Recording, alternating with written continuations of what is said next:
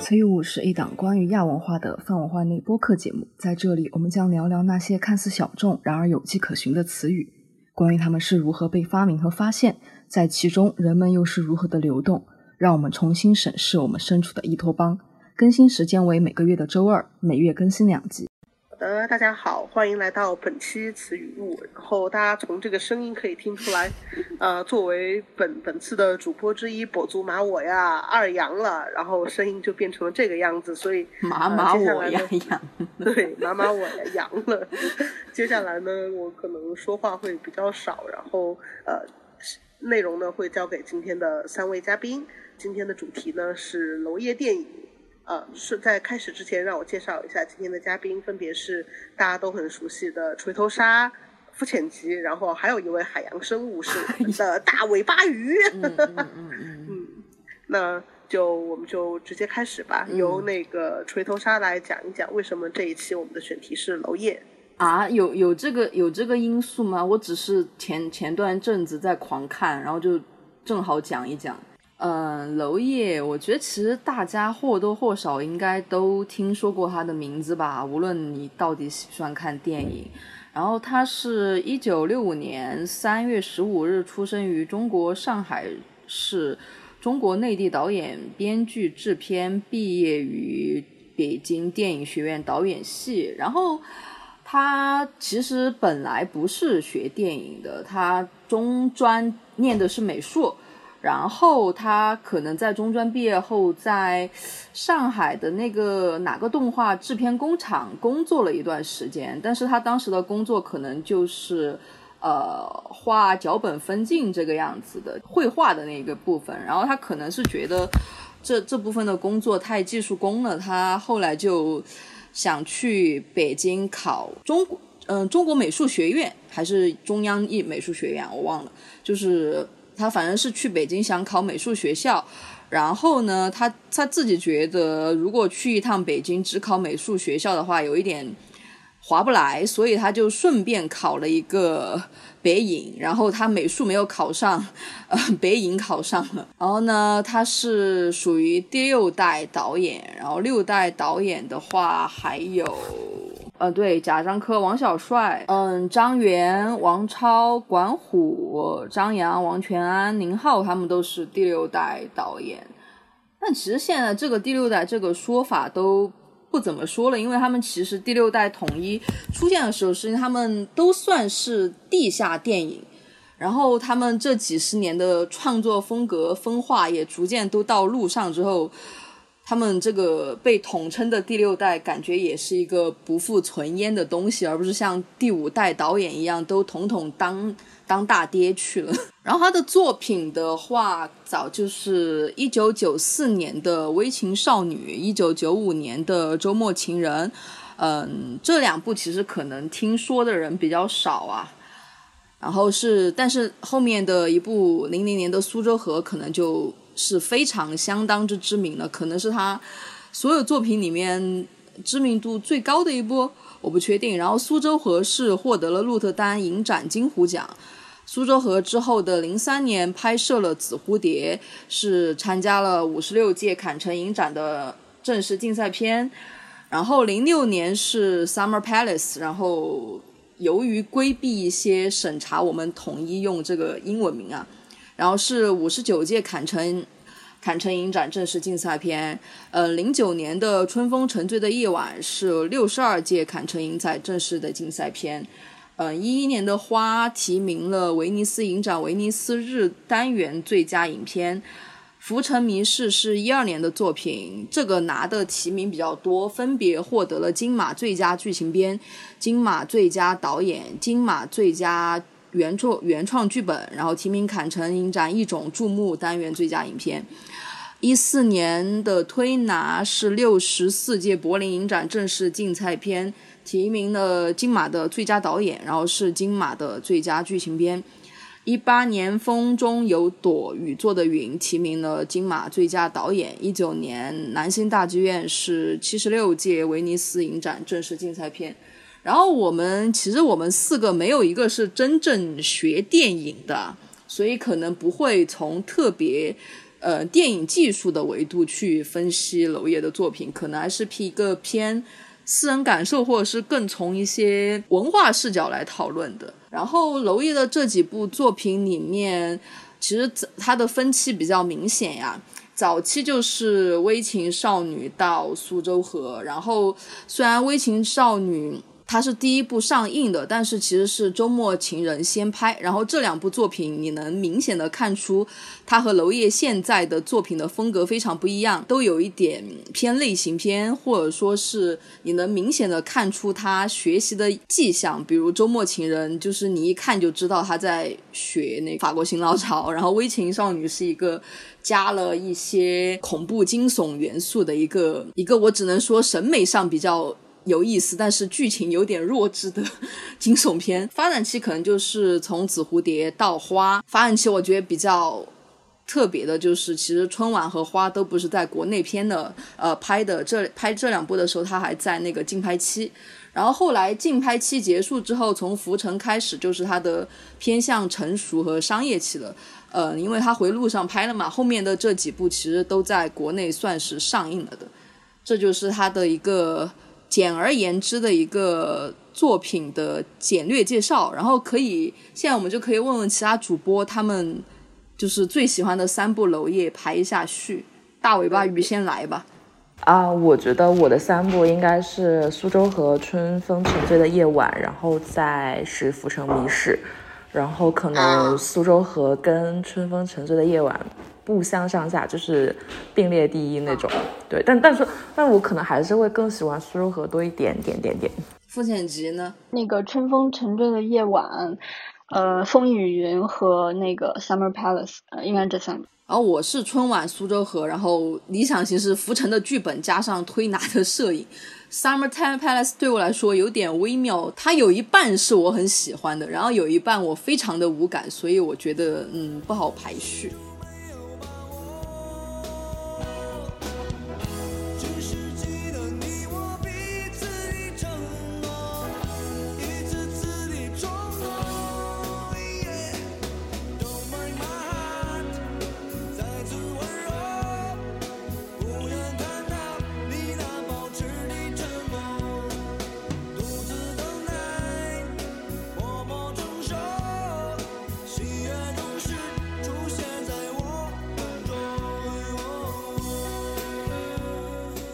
觉得那我我们其实可以去总结一下那个娄烨片里面的一些比较显著的特点，比如我觉得，呃，至少从我我我的感觉就是娄烨他对呃南方的城市有着非常明显的偏爱，这一点我不知道你们有没有这种感觉啊？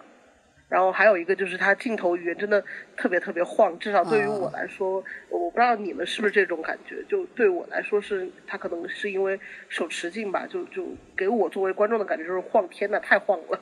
嗯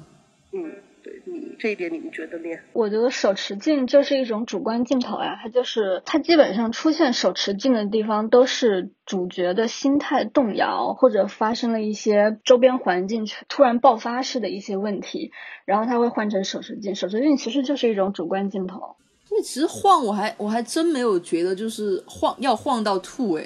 可能是因为没有在大屏幕大荧大屏幕上看。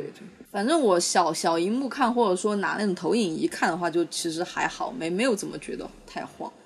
我昨天晚上重新看了一下《春风沉醉》，然后它开头有一段那个江澄和王平在那个草地上跑的那一段，那段就是镜头特别晃，但是我还挺喜欢那一段的，就是能感觉出那种逃亡那种感觉。然后他们两个马上就进了那个地方开始做爱。哦，我我记得苏州河有一就是有一段在那个船在那个水上。哦，最开始是不是？对对对，那那个那个是我我觉得是娄烨这么多部里面我觉得晃的一段。而且我觉得他有一些手持的镜头，可能是那种打斗暴力，还有那种我觉得如果他摇晃一点，我是完全没有问题的，我是可以接受的。就是嗯嗯，我没有期待一个很打斗啊、滚落有暴力镜头，他会非常平稳。就我觉得。对，也不太可能。我觉得可能最晃的应该是推拿那个小马，他不是发廊那个地方被那个男的给打了吗？光线布置的又非常的个晕，然后他那个小马，他模仿其实是小马那个眼睛突然开始看见了，看见东西的那个镜头嘛，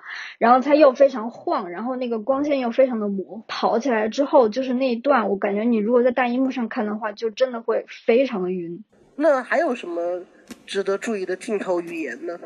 就是它非常有那种偷窥窥视感的那种镜头，就比如说一个楼上一个楼下那种，呃，浮城谜事，然后春风沉醉，还有苏州河好像都有。但因为他总拍那种混乱男女关系，比如说一方抓另一方出轨，就比如说于红那个角色在浮城历史谜事里面去抓。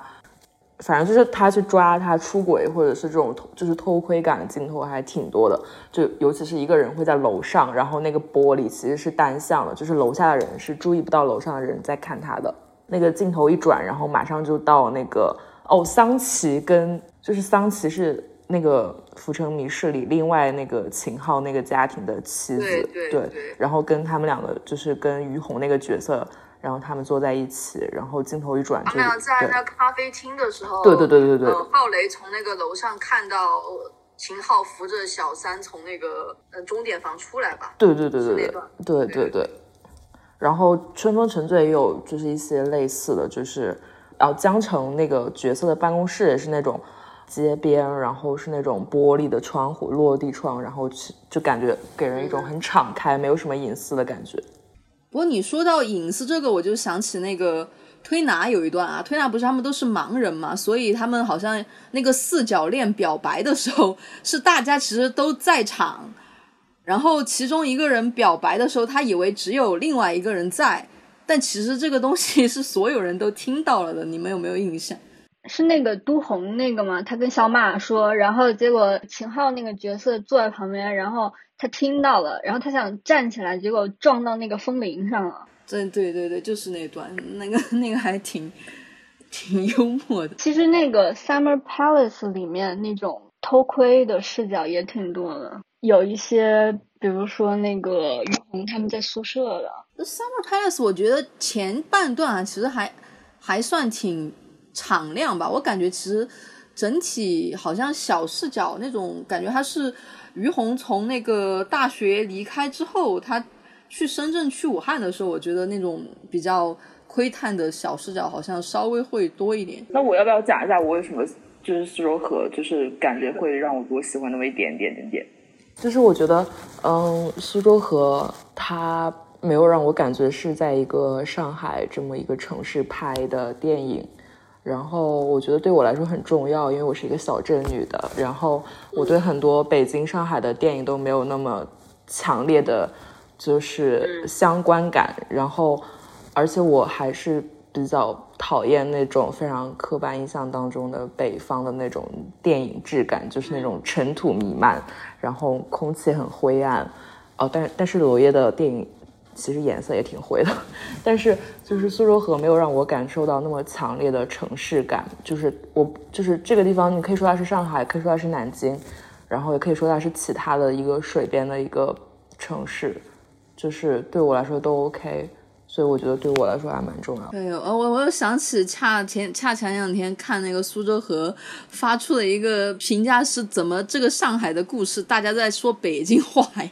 其实我之前看到一个评论说，就是娄烨拍的所有城市，它都不像是一个大城市，是因为就是说这是他他的一种对抗，就是他所有的拍摄城市的当下，全都是一种比较，你也不能说肮脏吧，就是比较犄角旮旯，然后不是那种非常光鲜美丽，就是你想象中的上海应该有的样子，就是他的他眼中的城市其实就是。镜头语言就是一种对抗，对那种一种国家叙事的对抗。他所有的，因为他所有的电影都是非常主观的嘛，就是都从从人的本身来出发，所以所以他的镜头也全是一种抵抗的方式。我之前有看到这样说，但其实我看那个《Summer Palace》里面，他后来拍那个武汉还有重庆，就是你看着也都不像是两千年之后的武汉和重庆，就是他拍的地方永远都是非常狭窄的、潮湿的，嗯，下着雨的，就是它的一个那种描描绘画面的方式，就像一个县城或者说一个郊区，它那种有集市的地方，就是那种县城集市那种人人人来人往的那种感觉。其实你看他拍那个春晚的时候，里面南京你也看不出来像是南京。然后拍那个风雨云在广州，然后也是拍城中村，就就算那个风雨云里面有香港的部分，感觉好像也不太像香港，就是所有的影视剧里面的香港。对，然后我想起来那个贾娜，她是把那个哪一年啊？我忘了，她是把那个呃春晚里面的南京是说什么列为那个十大影片中的十个城市，就是她列了一下，就是相当于是把这个南京元素提取出来，做了一个城市影像里面的汇总。但其实我自己看的时候啊，我真的没有感觉到他拍的武汉、南京、上海、广州这几个地方在在那个视觉上对我有什么差别。可能因为我不是因为当当地 local 吧，我觉得就是一个非常 general 的非都市景象那种城市。对对，其实我看春晚的时候，看那个秦昊走那个集市，感觉也不像集市，反正就是那个街街道上面，我觉得就像是二三线城市的那种，就是街边的菜场啊，然后那卖小吃、卖卖早点，感觉就是看不出来是南京，真的看不出来是南京。我也不知道上海人看他前四部作品能不能看出是上海，但就我的观看体验而言，就是他拍《周末情人》的时候，上海的跟地下音乐有关的一个故事吧。就是我看那个影视、那个视觉影像，我不会觉得这这里是上海，但是我听一那个。我听演员那个口音，我觉得你在拍北京的 underground 摇滚乐队他。为什么不要求他的演员就是学学当地的话？就他好像从来没有要求过演员学当地的话。你像虽然那个那个南方车站里面那个胡歌和和，但是我觉得就是你让他们两个一个说台湾普通话，一个说那个北京话，那不听起来更怪吗？尤其是《风雨云》里面，我觉得《风雨云》的问题是只有张颂文一个人说那个广东话，反而更怪，就是他周围所有的人都都说一口那个北京话，就他一个人说广东话，整个割裂感更严重。就是但陈妍希其实也有点台湾腔啦，我感觉。他那个身份不就是从台湾过来的吗？最最让难受是井柏然那个角色，他是在广州出生的，给他的设定，你怎么可能说一口北京话呢？对，我看南星也，哎呦，就就固然那个，哎，巩俐的演技很好，她每次说台词的时候，我就感觉她不像是一个，反正反正我觉得南星的那个讲普通话的方式也也对我来说好像稍微有一点诡异，就大家这样操着一口。标准普通话，但但是日本人在说日语，外国人在说英语。但我我觉得蓝星反而倒还好，因为在那个那个时代的上海本来就是一个大家都流流散的一个相对意志的空间，那跟我们今天就是更当代气质下的上海是，所以感觉你说娄烨他拍的到底是怎样的一个具体的城市这个东西，我觉得他可能他自己都觉得不能严严格的这么说，他偏爱的他他爱拍的就是哪个具体的东西，但是他确实经常给我们一种潮湿以及非常的狭窄的这么一种感觉，然后这样的东西我们把它叫做是具有某种南南南方性的，我会把它命名为。我觉得其实就是因为娄烨是一个上海人啊，然后他可能也就是他观察世界的那种角度啊，并不是他不钟爱光鲜亮丽的那一面嘛，所以他可能观察到的城市的语言就是那种比较叽啦嘎犄角旮旯，然后南方又会，呃，那个梅雨季来了又会发潮，你知道上海那个梅雨季一来的时候就下一一个月半个月的雨，那种衣服都没有办法晾干嘛。然后我觉得就可能这个就直接就内化到了他的生命体验里。我觉得他他可能就是自己带上了这套眼镜，然后在拍其他城市的时候，他会觉得就是他在拍其他南方城市的时候，这一套语言或者说眼镜它是共通的，它不是一个特别具有某一城市的地方性的一个东西。你觉得呢？我还挺好奇的，就是娄烨他如果拍北方的话会怎么拍？就是就是他好像从来就是不在乎北，就是他从来不会拍北方这种东西。有有人知道三个字拍哪里吗？我不知道。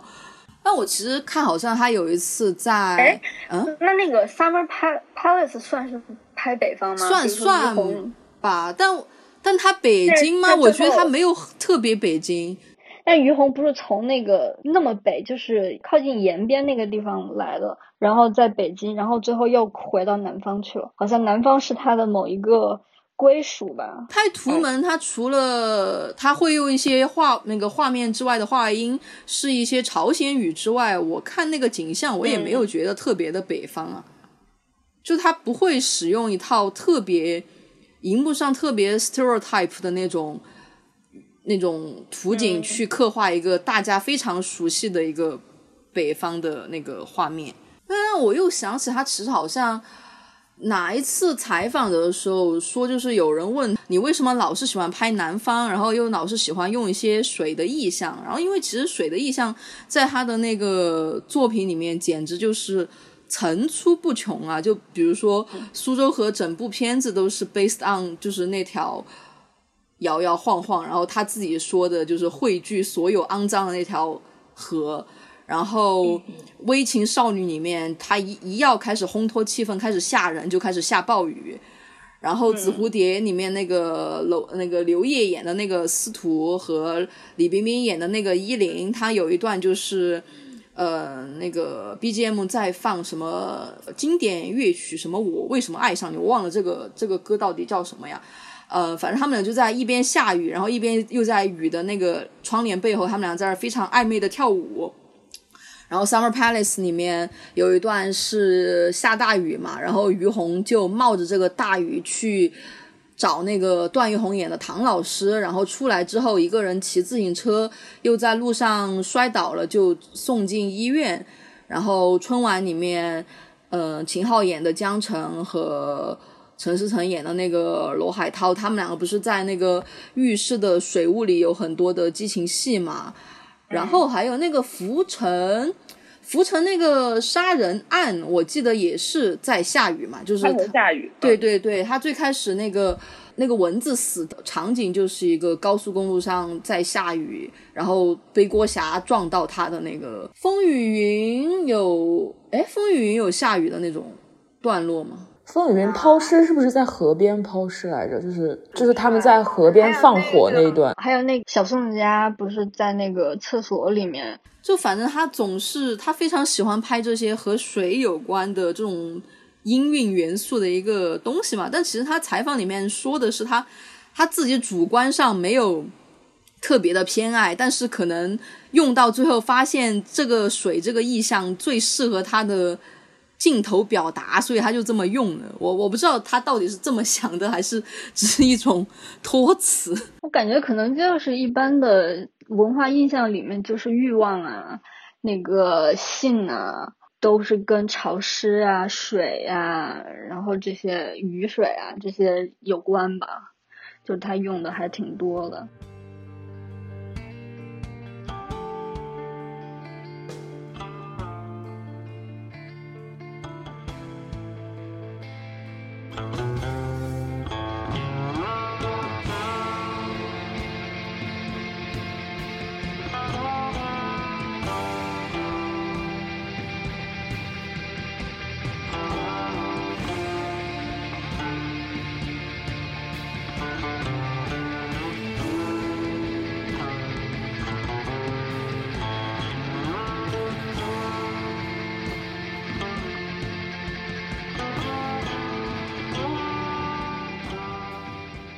哎，但是我很好奇，就是你们俩就是为什么会喜那么喜欢苏州河呢？啊，因为我我对 Summer Palace 非常不感冒，就是它太的异性恋了，我我非常的无法理解其中的异性恋的逻辑。但其实苏州河对我来说比较特别一点，我觉得苏州河它不是一个异性恋的故事，就是苏州河的这个两个角色换成两个男的或者说两个女的，对我来说就是都是成立的。但好像 Summer Palace 里面的异性恋戏份换了一个性别就没有那么点了，就是你们你能不能 get 到？就他太刻板印象的文艺异性恋的那种谈恋爱的方式了，就 which I totally can't understand。就是有贾宏声的原因，我非常喜欢贾宏声。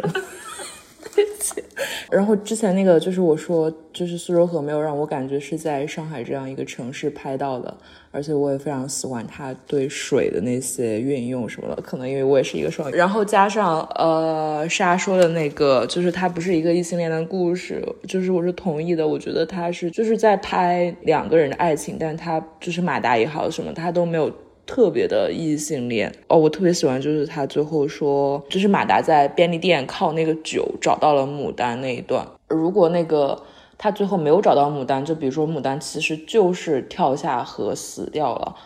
那我会觉得挺平常，就是很平庸。但是他最后找到了牡丹，然后最后两个人又一块死掉了，我觉得还就是我会很喜欢。对，然后其实我喜欢苏州河还有一个原因就是。他在客观的视觉上，我是觉得娄烨这么多部作品里面，就是拍的最美的一部。他他拍的确实在影像上非常的非常的漂亮嘛。这这个我觉得跟其他的就这个漂亮的水平有点超出其他的几部作品，所以我会更更喜欢这部的影像一点。而且有周迅，就是周迅画那个美人鱼妆的时候也好。然后其实因为他那这个故事里面又有一个。美人鱼这样一个意象，那我会觉得它其实是一个有点童话的，就 witch f 有一点虚空，就有点有点悬空的那种童话的文艺故事。哦，就像那种都市传说一样，对对对对，美人鱼，对它它不是一个特别落地或者说特别的实在的一个故事。我觉得反而是这种就是朦胧的，让我就是不是很喜欢这部电影。就是我觉得苏州河就是。嗯，我看完之后，我就感觉，嗯，就非常两千年，就是就是我能理解为什么那么多当年的那那么多年轻人。非常喜欢就那个时候就是很多写文章的呀，或者写小说的呀，都非常喜欢拿苏州河当一个意象，就尤其是那个马达，你会找我吗？就那那句话，就是你你只要当时看过那个什么萌芽呀那些杂志里面，基本上所有的都会引用。有一次 那个 Tinder 约约男的聊聊，然后我忘了他可能头像是苏州河的头像吧，然后那个男的就在那发癫，给他跟他玩语 C，就是就就跟他说我是马。打，然后如果我走了，你会找我吗？那神经，你会找我找到死吗？你不会。哎呦我操！我觉得苏州河就是一部非常，就是就你像你们刚刚说的，非常就是有点童话之地的嘛。然后我觉得是娄烨的一个转型的开始，就是他试图把爱情和那个城市，就也不成，就是和和社会相结合，结合起来。但是我觉得，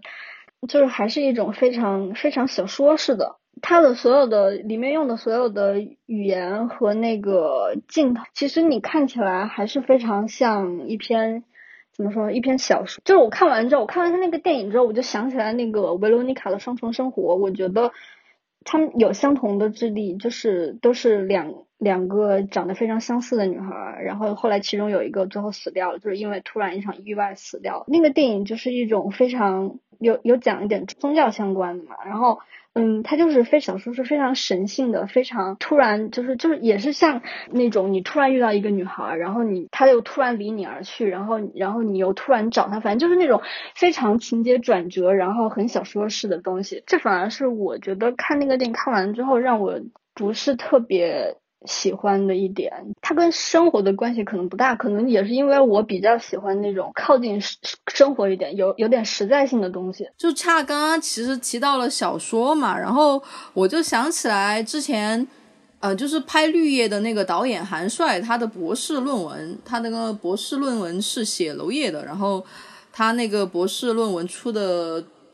那个集子叫《新感觉电影》，这个新感觉电影呢，就是韩帅他自己在研究娄烨的时候，发现娄烨的创作跟上世纪中国的新感觉小说派也有非常非常大的关系。然后自己和那个娄烨采访的时候，他也他他也去问娄烨了，然后娄烨也认可了，他觉得他自己的一部分的创作的那个。东西就是和新感觉小说很像的，但这个东西就是大家首先顾名思义，就是会发现就新就是那个新是指的是那种经验的新，就是在上世纪那种特别以上海为代表，然后工业革命的那种现代性带给你的非常新的那种五光十色、五花八门、非常陆离的东西。就包括有一篇很很著名的新新感觉派小说，它叫《夜上海的胡步舞》，就是你看到这个名字，你就大概知道它心在何处了。然后呃，所谓。然后接下来就看感觉嘛，那感觉就也很顾名思义，他就注重的是你在那样的一个情境里面，你得到的那种眩晕的，呃，非常的也是非常光怪陆离，然后失重的。对，我觉得就是卢烟这个东西，它就很就是从自己对生活景象那种眩晕的通感来来抵达，就是他想讲的整个社会氛围，我觉得就是一个非常。氛围感的一个 一个东西，新感觉派是从日本发展起来的，那难怪，因为那个就是叫什么蓝星大剧院，它不是就是改编自那个里面除了除了红影，然后它里面那个戏剧其实是改编横光利一的嘛，那个横横光利一他就是日本新感觉派的代表人物，就是一战之后的日本经历了二十年代的经济危机以及一九二三年的关东大地震。工农革命运动也屡遭统治阶级的打压，形成政治和经济上的混乱。一连串的事件所造成的精神危机，影响了日本知识分子及文艺界。无政府主义、虚无主义以及唯我主义等思潮应运而生。消极绝望的风气，使得官能上的享受成为人们所追求的目标，就是新感觉派的发展原因。对，听这个，听这个定义，然后包括就是新感觉派，他他他在至少说在我。受到的那个现代文学史的教育课程里，它的比重也是比较靠偏门的那一类。啊啊，对，就就跟娄烨拍的东西在中国电影里面 也是偏门的一类一样。然后韩帅在跟他跟那个卫生局的那个访谈里面也说了，就是说他觉得娄烨的新感觉电影和新感觉派小说非常像的一点，就是新感觉的创作是依赖于都市的。都市文化的产生，才有新感觉派的那种从自我感受的通感抵达城市空间的那种创作路径嘛。然后，嗯，对于娄烨来说，他的电影是依托于城市的。和第五代对乡村的关注相比，他更关注都市和都市人，特别是都市生活中的边缘个体和他的经验。绕回到就是娄烨他本身的话，我会觉得就是边缘作为个体的边缘人，是他创作里面非常重要的一个人物形象的一个标签。就是少少数派的那种哦，而且我觉得这种就是娄烨他电影当中拍的这种边缘化的少数派，就是感觉有没有可能折射到了他对城市的这种反应上面？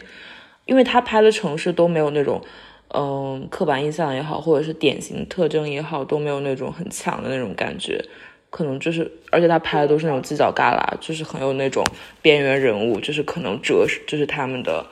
身份也好，生活经验也好，折射到了他对电影、对对城市的这个反射上。对，就是少数派看的城市，就不是那种光鲜亮丽的，对呀，精英式的城市。哎，那你们感觉他的电影中的少数派人物和贾樟柯早期电影中的小说，那我觉得就就可能就是就是贾樟柯的少数派更北一点，或者说贾樟柯的少数派。没有那么文青，我会觉得，我不知道这个形容你们能不能理解，就是没有那么细腻、纤细、纤弱的情感和对世界那种敏敏锐的认知。就就算拿贾樟柯那个小五来讲，我觉得小五也是一个，虽然小五也非常的魂不吝，并且对这个世界有一套明显的就是没有那么适应，但是我觉得他就是一个小五，就是一个贾樟柯式的角色，而不是娄烨式的，因为他他不文青。真的要说的话，娄烨早期的，就是他在《浮沉》之前的喜欢拍的那些角色，都是跟艺术啊、跟小说啊，就是这些明显的文艺元素有关系的人物嘛。就包括《春风沉醉》，你想那个王平和江澄他们两个在那儿。偷情的时候还在那儿念念郁达夫，是不是？可能是不是也跟那个娄烨是上海出生的身份有关？嗯，我觉得就是跟他的身份和他的文学偏好有关。哦，我突然想到，就是《苏州河》里面，就是我比较喜欢的另一个点是，他一直都是第一视角，就是那个旁白其实是那个主人公四个主人公之一，就是他马达是贾宏声，但是那个主人公也就是我，就是那个旁白从来没有现过，就是没有露过面，没有现过身。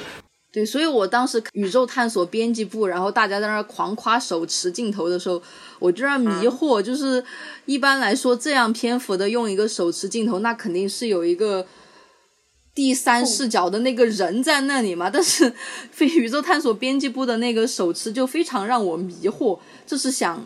就是他，我觉得他是一个非常典型的想让人告诉他正在记录的一个。一个视角嘛，但是他拍的时候，我看这个片子的时候，我又感觉根本没有这个记录的人吧，我感觉，然后我当时就很迷惑，为什么要这样用手持？所以娄烨有说过他对手持的偏好是哪？因为因为我其实觉得手持已经已经成娄烨的一个刻板印象了吧，就什么 大家提到娄烨，就是说你要去电电电影院看娄烨的话，你要拿个什么呕吐袋端进去，对。娄烨的手持，他也不是就是全篇都喜欢用手持，他他基本上只有在非常固定的就是有些剧情特别需要的时候，他才会用手持。对，我觉得娄烨用手持，就是他自己采访里面也说过，他会觉得手持是一个真实的镜头语言，他会觉得这里用手持，他其实表达的是在当时那个情境下真实的角色的真实的视野，你懂吧？就是。就是人的眼睛就是那样晃来晃去，它不是一个平稳的，你拿斯坦尼康去推的一个非常平稳的视觉。又说到理论的东西的来说的话，他会觉得机械性的技术装置对于他来说有一点机械化和反人性，然后他觉得手持是一种人性的视视角。然后手持他人性的话就不完美，会出错，这个这个对他来说是让他着迷的一点。这就其实和他电影中反映的那些城市的景观也是有相同之处。包括为什么他为什么喜欢那么暗淡的视觉呢？因为他自己说过，他找摄影师的时候拍一些场景，他会尽量减少人工光源，就他不会搭特别明显的人工，你一看就是。人工布置的光源的那种景，然后一看就是一个非常精致呈现的一种画布。他之前不喜欢罗马嘛，他说他觉得罗马的那个黑白影像非常的精致，因为它的曝光的张力是很大的，然后你一眼就能看出那个画面视觉里面谁是主体，然后谁是呃谁是辅呃辅佐物，然后他会觉得就是。这样的东西太不太精致了，非常的不真实。然后他自己又说自己蓝星的那种灰淡暗的，就它的灰度比较高，然后对比度又比较低，他就觉得蓝星是罗马的反面，它就是一种真实的画面语言。梦的背后就是风雨云的那个纪录片，他专门嘱咐了他的那个调色师，说什么你调色完之后的目标就是让大家觉得这个电影没有调过色。他他可能就是刻意而为，就是他想还原的就是一种真实的感觉吧。而且梦的背后，他好像也有跟那个美术说，就是那个房子的墙要加灰色，但是观众还要感受到这其实是一面白墙。但是实际那个美术你走进去的时候，它是一面灰色的，但它呈现出来是那个白色的。对我感觉他就是在下大力让这个拍出来的不那么像拍出来的。但是这又跟他的那个。整个电影又非常的相反，因为他他写故事又非常喜欢写那种非常奇情的、非常小说式的有剧情的这种东西。而且《浮城谜事》他那个他原原作不是那个《天涯帖》嘛？那个应该嗯对对，他本身他他本身可能只是一个普通的，就甚至没有死人的抓三故事。抓抓打小三故事，然后觉得我觉得《浮沉的迷失》的剧本很好哎，我觉得《浮沉》的剧本是他后面四部里面剧本写的最好的一部，因为他他讲清楚，并且就是他合上了并讲清楚了。嗯，他后面《风雨云》即使是没有没有内地改过那个版本，我也觉得这个故事没有讲的没有《浮沉》讲的好，然后更不要说南星大剧院这个。啊，就是谜语人电影。我觉得他《兰心大剧院》其实就是想拍巩俐坐在那个车子，就是最后巩俐坐在那个车后面，看到那个赵又廷那个汉奸给就是逼着进那个剧院嘛，然后他坐在车里面就是非常厌烦，然后叹了口气。我觉得他其实就是想拍这个东西，就是他最后就是想一个女人在这么一个互相就是被利用、利用来利用去的一个世界里面，革命也好。什么也好，宏大的叙事也好，这一切都让人厌烦。蓝星，如果我没有听反派聊，就是具体的分析这个电影的剧情的话，我是真的没有看明白那个双面镜计划到底。对，然后其他的那个，包括他把那个小田切让给拽进去，在那儿催眠大法，我是。真的，真的，当时看的我一愣一愣，怎怎么就开始催眠了呢？我好迷惑。其实最开始他讲那个催眠的时候，就是他不是叫白梅到他的那个房间里面去吗？就就是他不是对白梅施施过一通吗？就是他那个给他喝了酒，然后他躺在床上，然后他就问白梅说：“你你是从哪里来啊？什么的？”就大概就问了这这几个问题。这个地方就是告诉你他有这个能力，然后小林先生他就等于说给你先做一个铺垫。但是他这个东西就是，而且我觉得这个手段也很假呀，就是 你哪有特工会就是会这么。蓝星到后面，巩俐真的像一个神奇女侠一样，在这一个人扛着一个不知道是不是 M 幺六，在这蹦蹦蹦把把那个对方全部给打死了，就就真的，我就我就看的非常的吃惊，感觉在看抗日神剧。他这种类型片拍法就是拍的。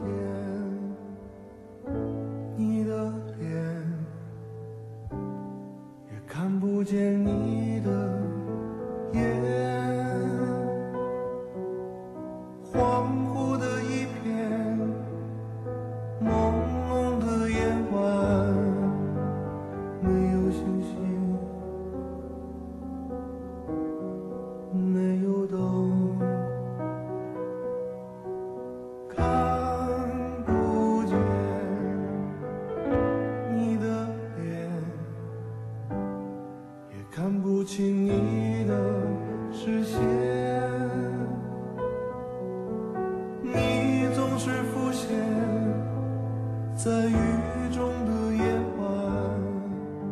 我觉得就是刚刚刚刚其实提到了巩俐演的于景，可能娄烨拍蓝星就是想讲的什么意识形态、国家大大局，我烦了。那其实其实就可以绕回到我们下个部分要讲的，就是娄烨他非常喜欢拍情欲和政治，就是情欲和意识形态两方面的一种抵抗或者说下戏。我其实比较想听你说，就你之前也在说异性，就是情欲和异性恋、纯异性恋的这部分的。其实怎么说呢？我想了想，其实我看我拉娄烨片子，我拉到第四部的时候，我就在那纳闷，为什么这个人这么爱拍强奸？我忘了那个 我我看的那个顺序啊，反正就是我前面四部一顿看下来，每一部都有强奸，然后我就我就在那心里面想，这个人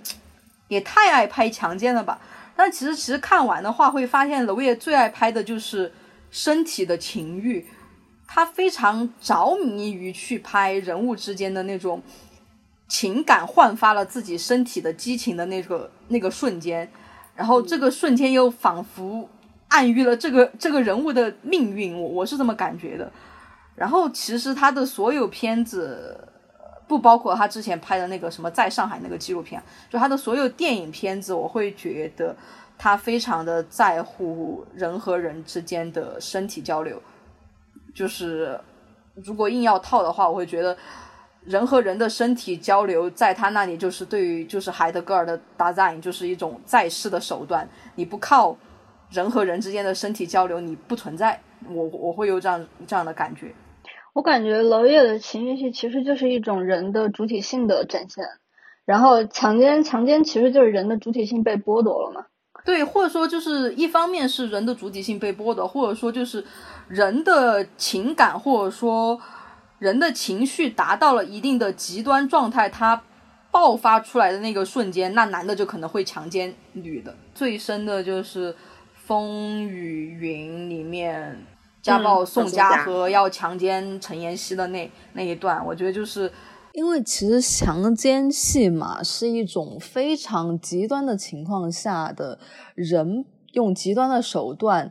表达自己极端的情绪的一种所谓的性爱实践。然后在唐艺杰的这个强奸陈妍希那个角色的那个戏份上，你就可以看出，其实唐艺杰这个角色，他平时是一个被秦昊和小宋佳各种，就是因为小秦昊和小宋佳在。出轨嘛，就他们两个在那暗通款曲，然后唐艺杰扮演的是一个，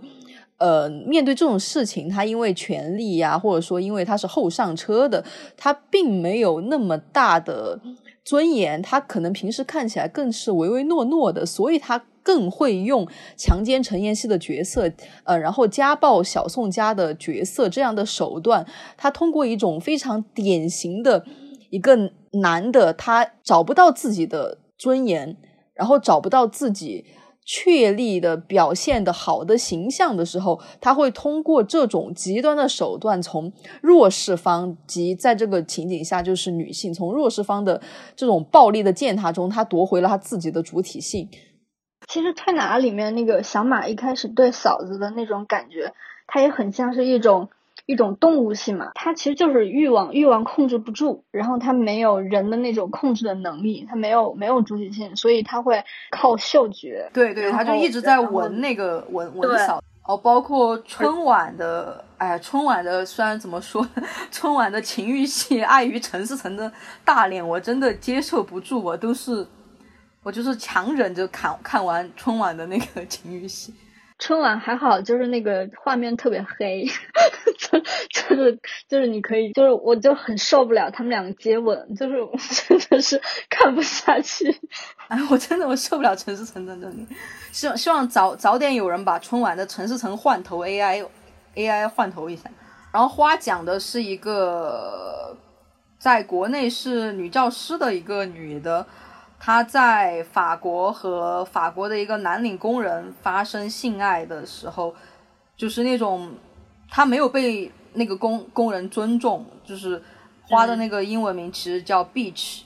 然后可能第一版打算叫这个花这个电影名字，中文版打算叫母狗，但是没有没有叫母狗嘛，他最后还是改成了花，他可能就是描述了一个非常不平等的一个呃性爱的。两方，但说回来，这么多这么多他拍的性爱部分，我最无法理解的还是《Summer Palace》。就是我说实话，这个夏宫，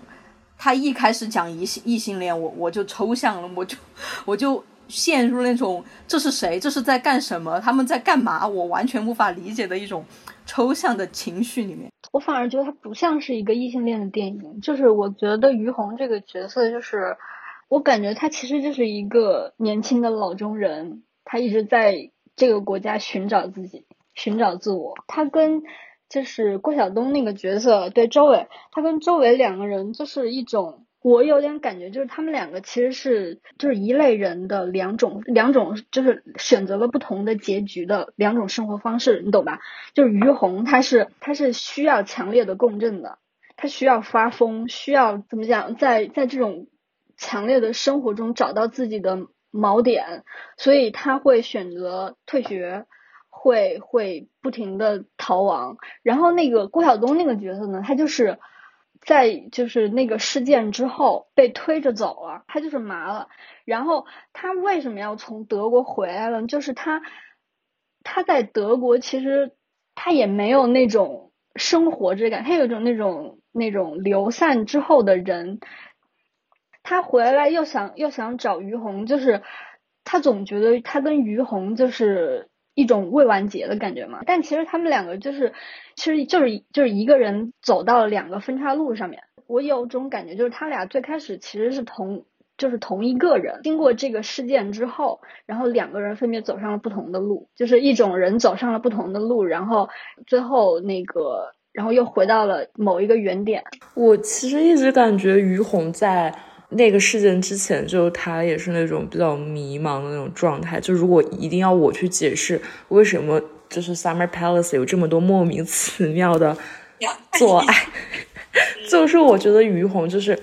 就是我会觉得是因为于红太迷茫了，然后所以他才会去跟别人做爱。这是我唯一觉得我从我的视角，我觉得比较解释得通的解释，就是因为他也不知道自己要做什么，然后他又很想要强烈的去爱或者是被爱，然后哦，我觉得某一方面可能是跟那个时代是有关的，然后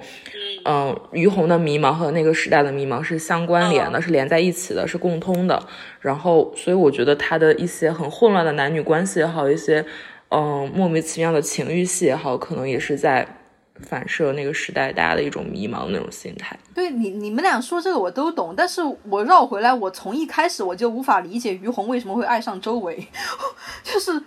他们两个的感情生活中会发生的那些桥段，我是 OK fine，我能理解的。但是回到最初的那个，他们两个为什么会爱上这一点，我是相当的无法理解。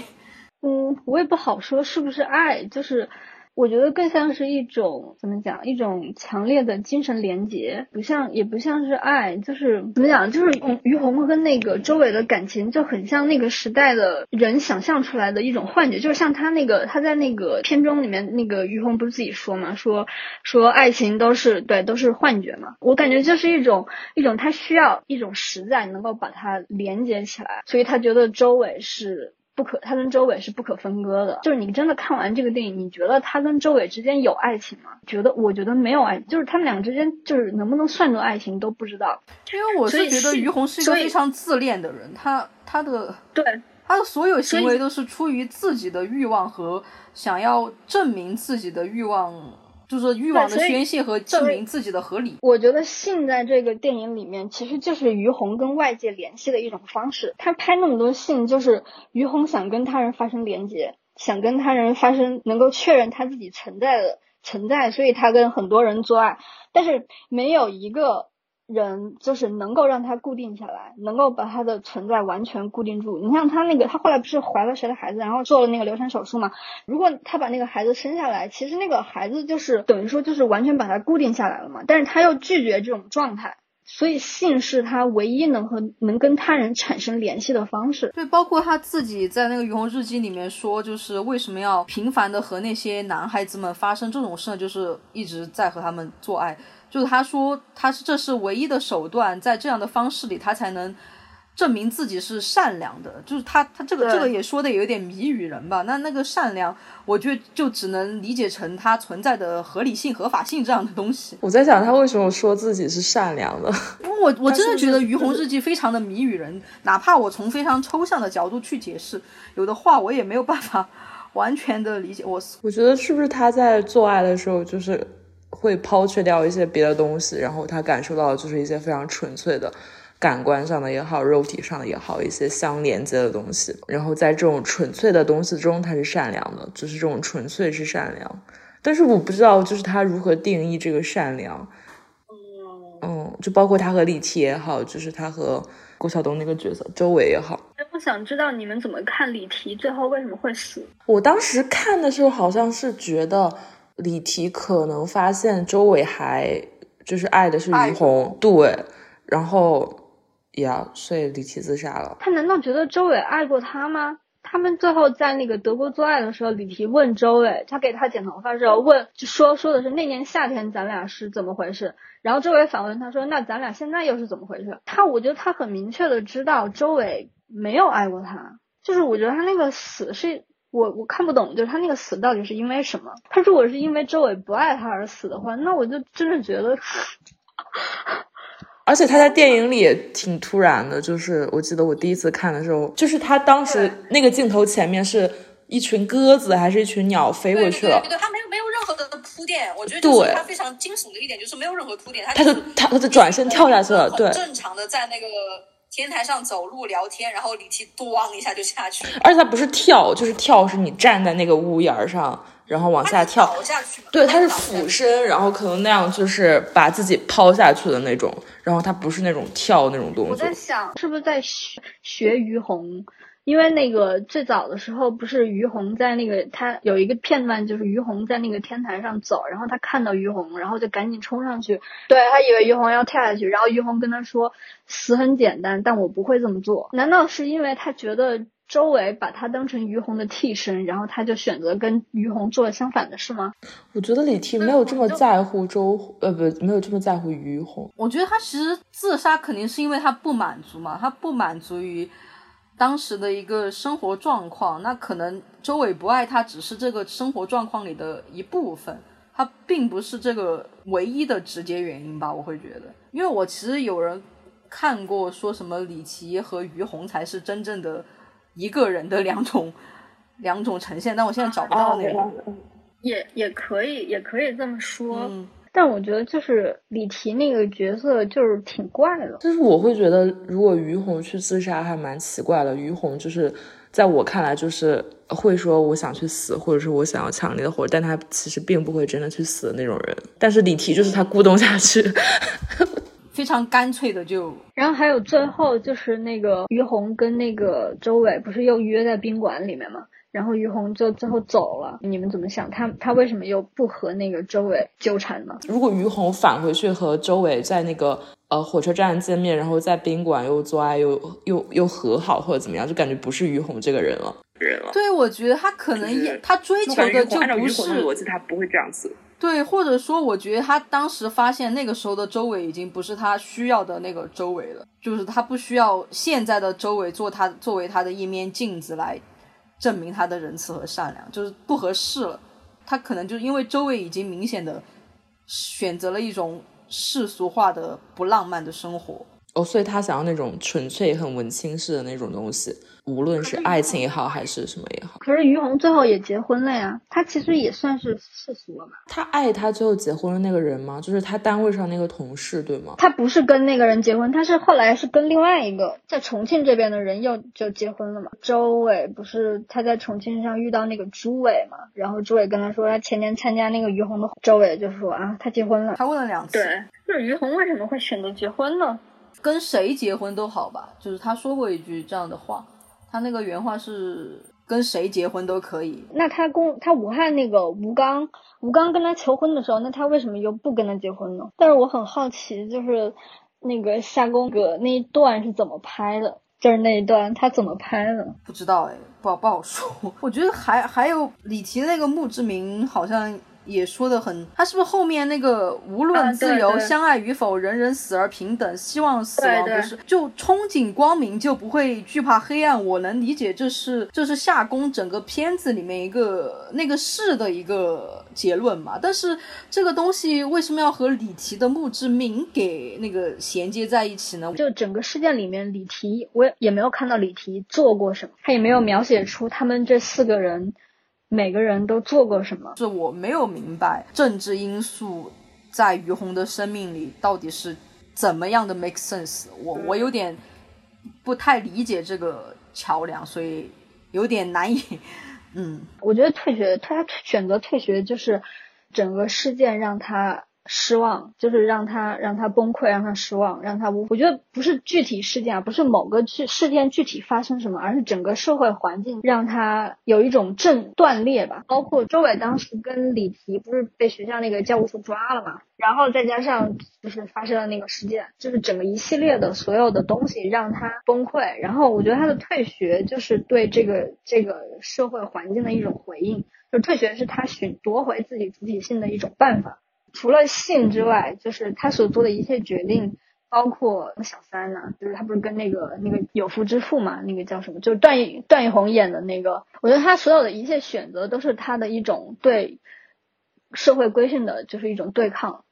但是我我看完之后，我能理解，就是为什么娄烨会说，就是现在还不是谈论。夏宫这个电影的时候，你能想象到，就是大家很多人看完这个电影之后，只会说于红这种文青啊，有文青病啊，疯子呀，就是，尤其是整个电影的前半段，那个他不是时不时就发疯嘛？对对，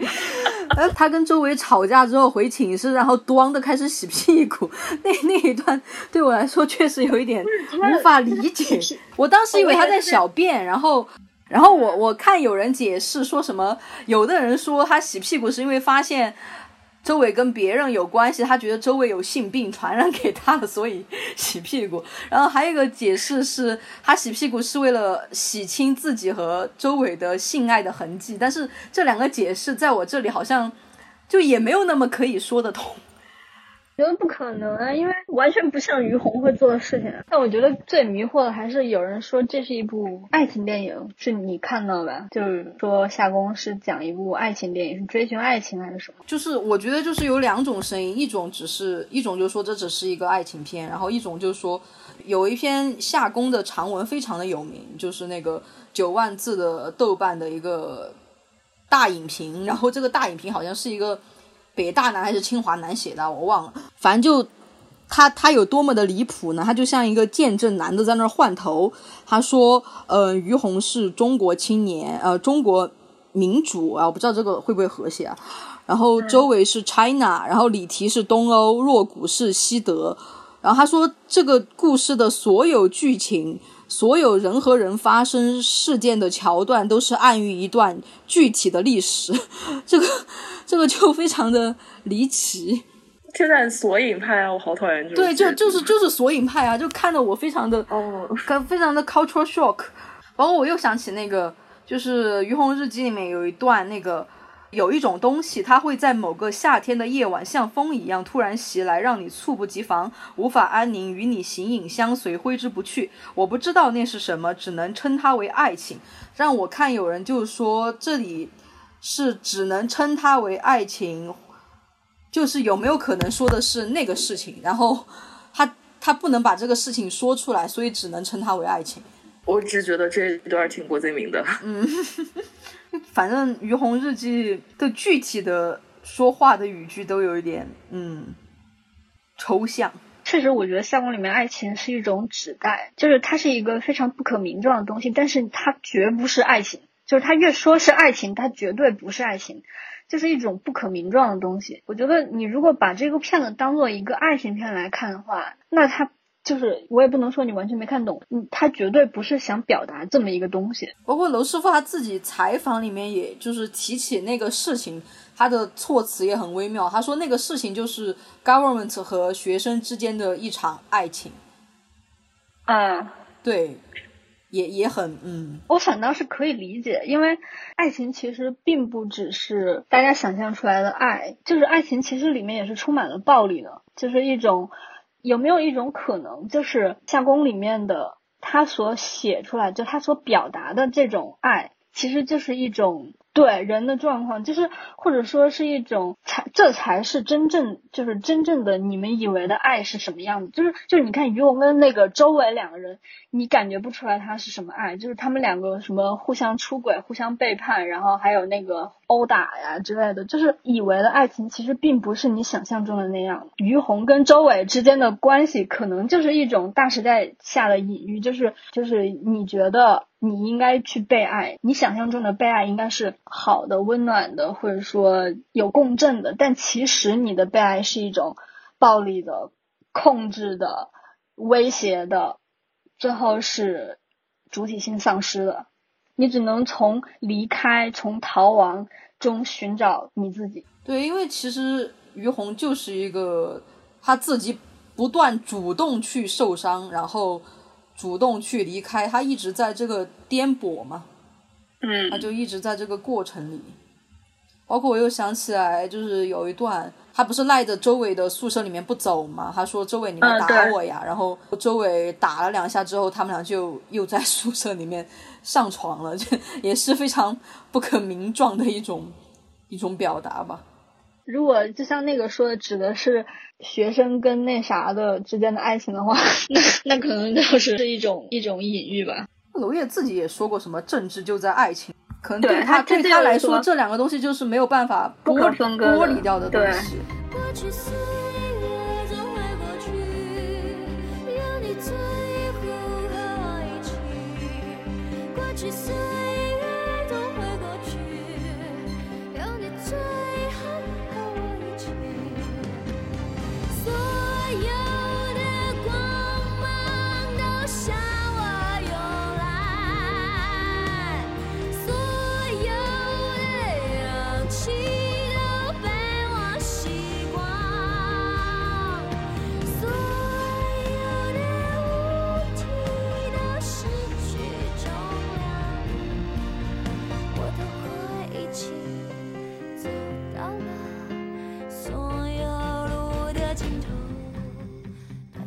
其实春晚里面这个主题也挺明确的。嗯嗯嗯，春晚我很喜欢那一段，就是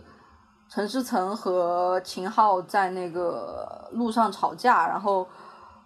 呃，秦昊说了一句什么“我怎怎么都可以，怎么不可以”那段你有没有印象？哦，他们那个是是是那个陈思诚跟秦昊说，他想带那个那个李静一块儿，他们去宿迁旅行，在车里面，然后那个秦昊说：“我怎么都可以。”哎，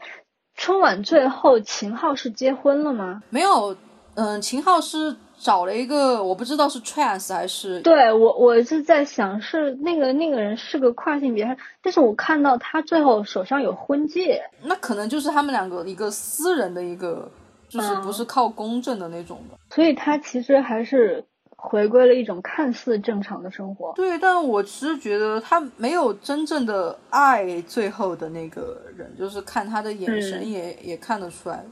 就他可能就是对自己的生活有种就这样了，摆摆了这种这种感觉吧，我感觉有点。我不觉得是哎，因为我我会觉得那个角色是不是一个 pansexual 或者 bisexual。呃，江澄，然后尤其是他在得知王平自杀以后，我觉得他也，我不知道他是不是在追求一些其他肉体上的感官上的刺激，然然后来抚平，或者说沉醉其中来忘掉上就是之前的那种，因为他后来就是在王平死掉之后，他又去纹身什么的，但他纹身可能是因为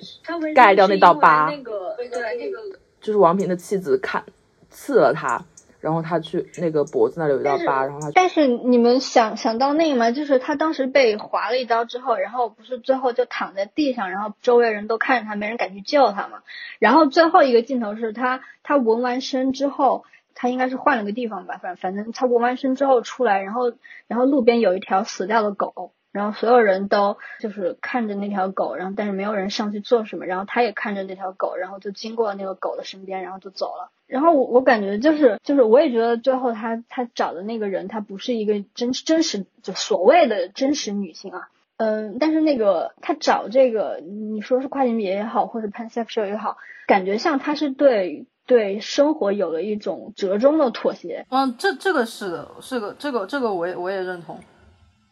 对他，但是我我会觉得，就是他想呈现的是，即使他做出了一个折中的妥协，他还是他依然没有办法安置自己的这样的一个状态，就是一种退无可退的一个状态。而且他最后就是他跟那个人上床的时候，然后他脑子里应该是浮现出了王平的王平对，然后他们就是结尾就是王平之前给他念郁达夫那个嘛。然后我又想起，因为他援引的郁达夫的那段是改掉了。那于伟觉得就是他对陈思诚是什么感情呢？我觉得陈思诚好像爱他多一点，然后多过江澄爱陈思诚。嗯，就是。因为陈思诚最早就就他先于江澄认识他之前认识他，因为是那个谁拜托他去偷拍那个江澄嘛，所以我感觉他可能在。在那过程中，说不定就已经爱上了。然后后来他们又在那个酒吧里，就是变装的那一段。所以我感觉好像陈思诚那个角色爱江澄更多一点，就是多过于江澄。那他为什么要在最后说不应该跟你出来旅行，然后更不应该把李静带出来跟你一块旅行呢？我觉得可能就是一个失望吧，或者说就是人自然而然的一种失望。我会觉得是，不可能是他在那个过程中发现跟。江跟江澄这样在一起也不是他想要的，所以他就选择了走了。我觉得陈思诚就是那个角色，他其实一直在江澄和那个李静之间摇摆。他既喜欢江澄，但是他又想过一种正常的生活，不不像江澄一样这种生活吧。其实我非常喜欢娄烨的一点，就是他处理人物感情的这种手法也好，感觉也好，嗯，就是混乱中就很稀薄的那种感觉。就是其实可能这些人物的情感是非常深刻的，不知道该怎么形容。但是娄烨处理出来，好像就是他处理成一种很随意，然后随便爱一爱，随便恨一恨这种感觉。我我或者说我会觉得娄烨就经常拍一些人在。追求自己欲望，或者说达成自己欲望的途上，他发现这个欲望不是他想要的那个东西，所以他就走掉了。我觉得他经常拍这样的东西，所以我觉得很多很多健全人看不懂，觉得娄娄烨在那迷女人，就是他们可能没有这样的生生命体验吧，我觉得。片笑声让我想起我的那些话，在我生命每个角落静静为我开着。我曾以为我会永远守在他身旁，今天我们已经离去，在人海茫茫。他们都老了吧？他们在哪里呀？幸运的是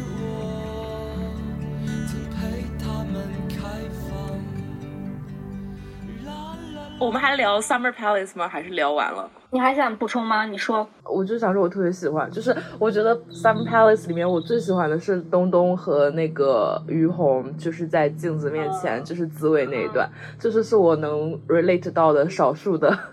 就是那种情感上的 情感情感上的 connection。但是他们两个扭头就去找男的做爱了。就是于红就是在教东东理了解掌握自己的身体嘛，所有的性就是都是一种身体一种主体性的掌控，所以他会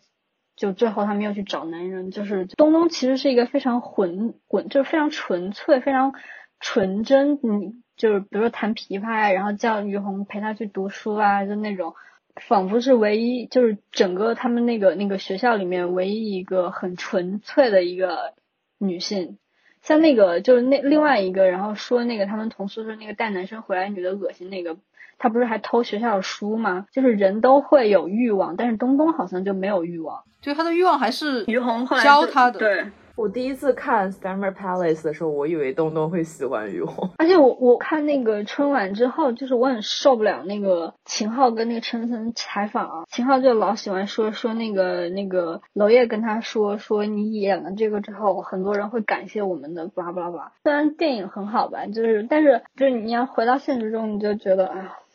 受不了。哦，然后那个日本的那个关于那个春晚采访，那个陈思诚陈思诚说说他演了这个片子之后，就打开了他自己很多很多视野啊，就了解到人群的多样化。首先要说，那你变了吗？就说你变成同性恋了吗？然后陈思诚说那没有，那没有。然后就觉得你问这话干嘛呀？这么全世界这么多演同性恋的男演员，最后都变成同性恋了吗？我突然想到，就是呃，就是《春风沉醉》里面，我觉得江澄就是是一个很自恋的人。嗯，就无论是，就是我会感觉他的一切都是，嗯，就是他跟男的、女的什么之类的，就是其他的关系也好，然后包括他想要去，啊，不是他去那个做变装之类的也好，就是会让我觉得他是在一种自恋的那种表达之中，就是，就他追求的是一种很很自我的东西，就是，但我会理解成是他想要，就是。对这个世界的一种掌控之类的，因为本来就是他前面有很大的篇幅在描述，嗯，同性恋这个状况是一种很边缘的那种东西，然后我觉得越是这样，越要就是可能想要去掌控自己的。我觉得张江澄是他其实是一个一个遗失的过程，就是他其实最开始他跟王平在一起的时候，他是觉得就这种状态挺好的。他觉得他的生活他可以掌控，就是王平老要他见那个，他不是不愿意见嘛，老让他见自己的老婆，他不愿意见。然后后来后来事情爆发之后，他不就去酒吧嘛，然后开始变成那种，就是大家都知道他，就是酒吧里面他很有名嘛，然后大家都知道他什么的。我感觉他是一个就是那种，他最开始对自己的身份是非常认同的，他也不能说自豪，就是就是最开始是一种非常自恋的状态，就是他理解并认同自己的同性恋身份。但是经过王平这个事情之后，到最后他反而隐藏起来了，开始退出这种，就是我感觉最后反而是他的主体性的消失，就他整个人变回到一种试图回归到所谓的主流人身份的一种，就是我感觉王平那个事情给江澄的是一种，他不是一种感情上的失落，是是一种非常现实的、非常彻底的打击。包括他后来遇到陈思诚和李静，我感觉他是有点理解到自己终究是不属于那一边的，就是无论陈思诚那个角色爱不爱自己，终究是会会离开的。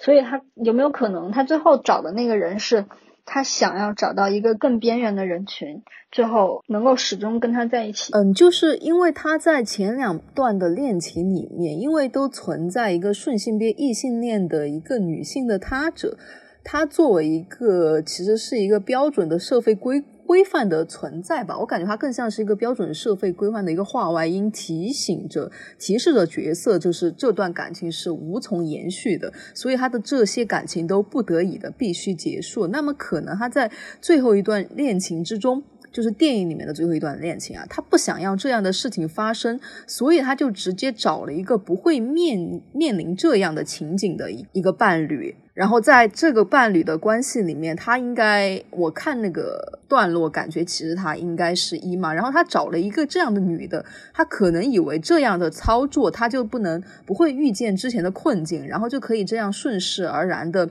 安定下来了，再也不会经历之前的事情。但其实，嗯，即使是他抱着可能这样抱着这样的发心，他仍然是无法抵挡那种失落的感觉。就是，所以我觉得它是一个整个片子是一个非常失落，就是它主体性失落的一个过程。它到最后，其实它其实就没有像最开始他在那个夜总会那么那么万人迷啊，那么那个对，那么自信了。郁达夫那句话原文是：“春风沉醉的晚上，我每要在各处乱走，走到天将明的时候才回家里。”但是娄烨他改完之后呢，他就说的是，当这样的无可奈何、春风沉醉的晚上，我每要走在各处乱走，走到天将明的时候，他就是直接把才回家里这个这个东西